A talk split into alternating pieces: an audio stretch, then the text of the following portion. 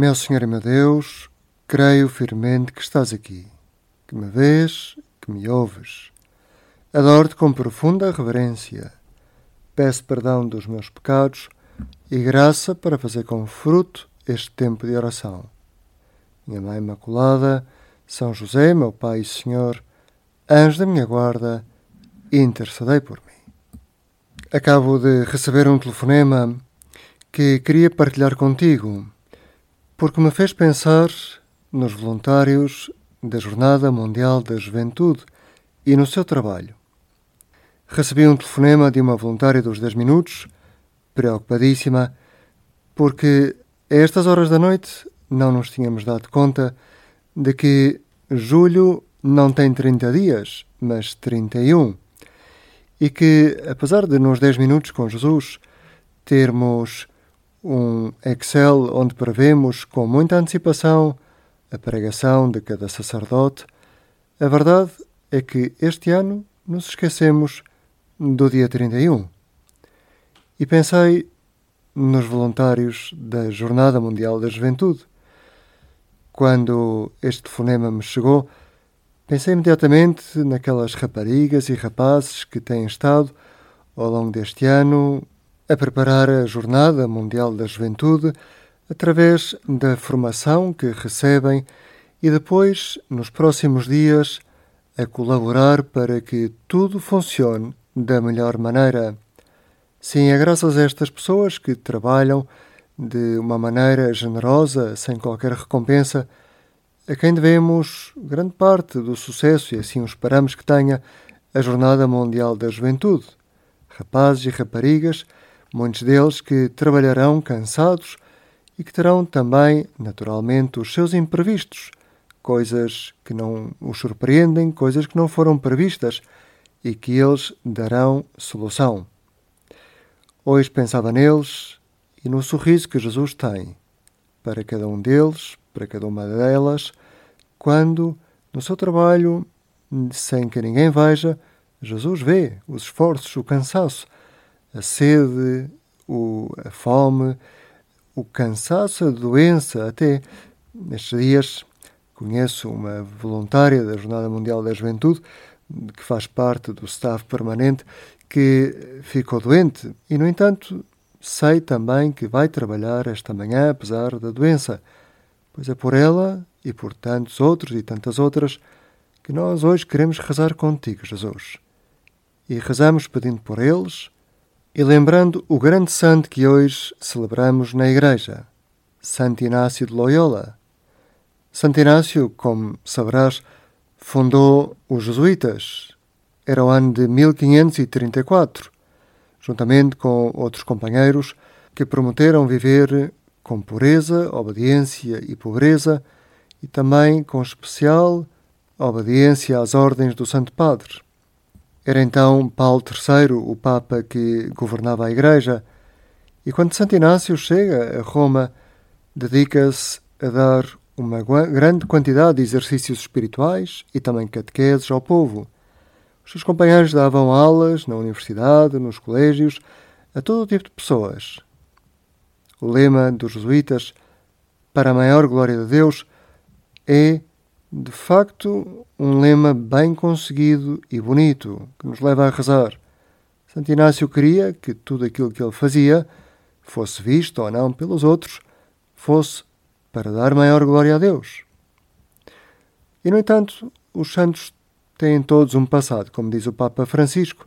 Santo Inácio não apareceu de repente em Roma. Santo Inácio não se fez santo de repente. Foi militar, chegou a ser capitão e, de facto, quando tinha 30 anos, foi ferido ao defender o castelo de Pamplona. Com essa ferida, foi levado para casa e operado por três vezes ao joelho. Foram operações muito dolorosas que ele aguentou com uma fortaleza notável. Operações que, no entanto, deixaram marcas permanentes. Santo Inácio ficou coxo até ao final da sua vida. E quando volta a casa, depois destas intervenções, vai ser cuidado pela sua irmã. Inácio era apaixonado pela leitura, pelas novelas de cavalaria, Mas quando descobre que a irmã não tem nada disso em casa e que a única coisa que tem é a vida de Cristo e o ano cristão, isto é, umas histórias dos santos, Santo Inácio primeiro fica decepcionado, mas acaba por ler.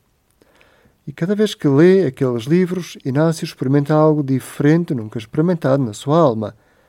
Quer imitar aquelas pessoas que tanto bem fizeram, os santos. E cada vez que lê aquele livro da vida dos santos, o ano cristão, sente-se mais feliz, mais alegre, mais perto de Deus. E quando deixa de o ler, nota que está mais triste.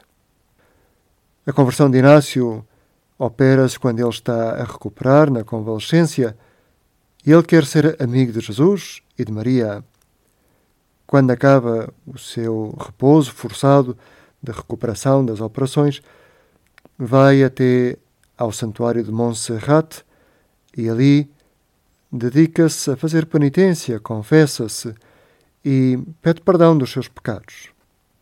E passado um ano, faz aquilo que depois, mais tarde, vai chamar exercícios espirituais. Tem fome de ser santo. E lembra-se que a sua conversão começou precisamente pela leitura de bons livros. De facto, também para ti e para mim, não é verdade que os livros sugerem temas para falar com Jesus na nossa oração? Não sei se estes dias sentes tentação na oração de se calhar estou sempre a dizer o mesmo. O que é que eu hei de dizer de novo ao Senhor? Pois Deus amou e quis servir-se de Inácio tal como ele era, e serviu-se do seu gosto pela leitura da sua irmã e daquela doença que podia parecer um grande mal naquela altura. O Evangelho hoje fala-nos também de que Deus se serve de coisas pequenas na nossa vida para chegarmos ao céu. O Senhor conta uma parábola para aquelas pessoas simples que estavam à sua frente para explicar o que era o reino dos céus. E conta-lhes como uma mulher, quando quer fazer um pão, mistura três medidas de farinha juntamente com o fermento, que vai crescendo e crescendo. Sim, Deus serve-se de nós tal como nós somos. Somos como esse fermento que faz crescer toda a massa. Diz Jesus hoje no Evangelho. O reino dos céus pode comparar-se ao fermento que uma mulher toma e mistura em três medidas de farinha até ficar tudo levedado. Senhor, Assim é a minha vida, assim pode ser.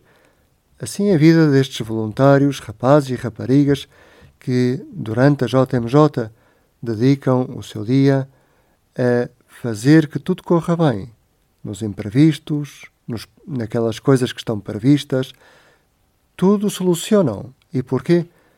Porque com a sua generosidade, com a sua dedicação, com a sua simpatia, conseguem fazer com que uma multidão inteira seja encaminhada para os sítios, que as pessoas que procuram água que a encontrem, que as pessoas que procuram uma indicação também encontrem essa indicação. E, no entanto, são uma partezinha e bem pequenina da multidão que vai encher e já está a encher as ruas de Lisboa. Deus serve-se da nossa pequenez e da maneira como nós somos para levar os outros até ao céu. Isto faz-me lembrar a história, uma história da JMJ, a história de um rapaz novo, que te queria contar agora. Ele é da Finlândia, filho de pais italianos, imigrantes naquele país, ele próprio também é italiano. E escrevia ele: O facto é que Deus me importava cada vez menos. Ou dito de outra maneira, ia ficando num segundo plano, como acontece a tantos rapazes do mundo. E como tantos jovens do mundo, acabei por sair desta situação graças a uma jornada mundial da juventude. Estive em Denver em 1993 com João Paulo II e aquilo foi uma bomba. Ali vivi um dos momentos mais maravilhosos da minha vida, porque compreendi, toquei, se podia dizer assim, todo o amor que Deus me tinha.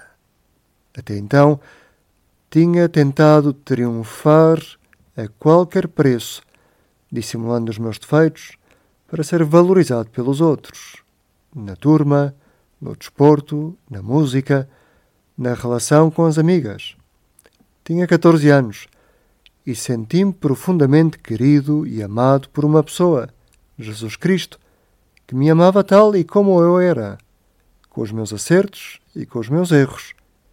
Uma pessoa, e não uma abstração, que me oferecia um amor muitíssimo maior que o amor humano, ao contrário de tudo aquilo que eu podia pensar e supor. E não era só isso. Entendi que Deus me chamava ao sacerdócio, deixando-me liberdade para lhe dar uma resposta. Essa luz interior fez-me descobrir muitas coisas. Fundamentalmente, que eu desejava ser amado, mas não sabia amar. Exemplo deste rapaz que, com 14 anos, descobre que Jesus, numa Jornada Mundial da Juventude, faz-nos ver como Deus se serve, às vezes, de coisas pequenas para mudar a nossa vida, mudar o nosso coração. Assim foi com Santo Inácio também, através da leitura de uns livros. Senhor Jesus, assim pode ser também através do trabalho escondido de tantos voluntários, alguns dos quais que estarão em escolas, em sítios onde se calhar ninguém vê, numa paróquia, num lar, num acolhimento, num lugar distante do campo da graça. Só tu sabes, Senhor, como o trabalho daquelas pessoas, o seu sorriso, pode contribuir para a santidade de tantos rapazes e raparigas do mundo inteiro. Obrigado, voluntários. Dou-te graças, meu Deus, pelos bons propósitos, afetos e inspiração, inspirações que me comunicaste nesta meditação. Peço ajuda para os pôr em prática. Minha Mãe Imaculada, São José, meu Pai e Senhor, anjo da minha guarda, intercedei por mim.